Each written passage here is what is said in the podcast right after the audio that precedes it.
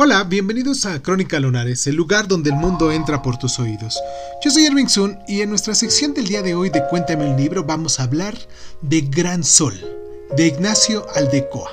Por cierto, un abrazo muy afectuoso a toda la gente, a la comunidad española de lunares que nos están escuchando. Comenzamos.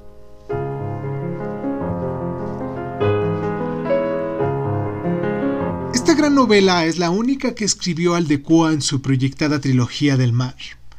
El autor había diseñado un plan en su temprana muerte que le impidió realizar, en el cual, a modo de nueva comedia humana, aparecieran los trabajos y tipos de vida de la vida española, lo que es el mar, la mina, los toreros, la Guardia Civil o los gitanos.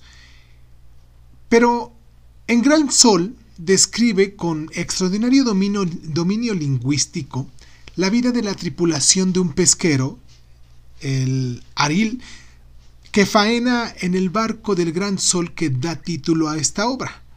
La narración trasciende a nivel documental para ahondar en la existencia de unos hombres humildes cuyos nombres, necesidades y caracteres conocemos y que viven en riesgo y bordean la tragedia como forma de vida.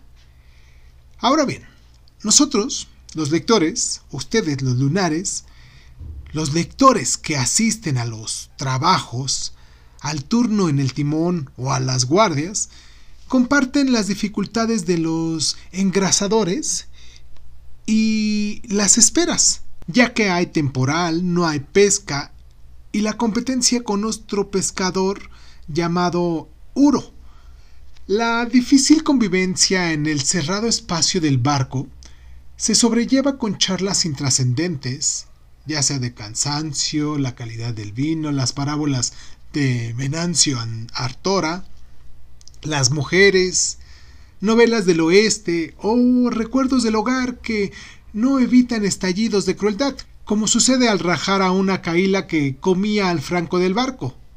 Un golpe de mar, una maniobra en falso o el patrón Simón Orozco, herido de muerte, que agoniza, dando órdenes para salvar la captura, sus hombres solidarios que quieren llevarlo a puerto, la mala mar persiste y el patrón muere. El testimonio de Aldecoa habla a fin de cuentas del sentido de la vida, muchas de las veces que tendríamos que tomarlo en cuenta, ¿no?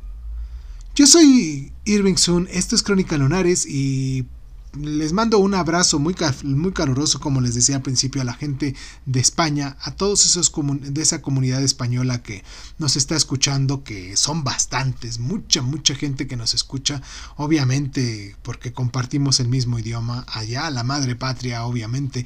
Eh, a todos ellos mm, un gran abrazo, un gran afecto de mi parte, espero que eh, hayan terminado el primer mes de nuestro año 2024 en perfectas condiciones. Y pues nada, nos escuchamos la próxima.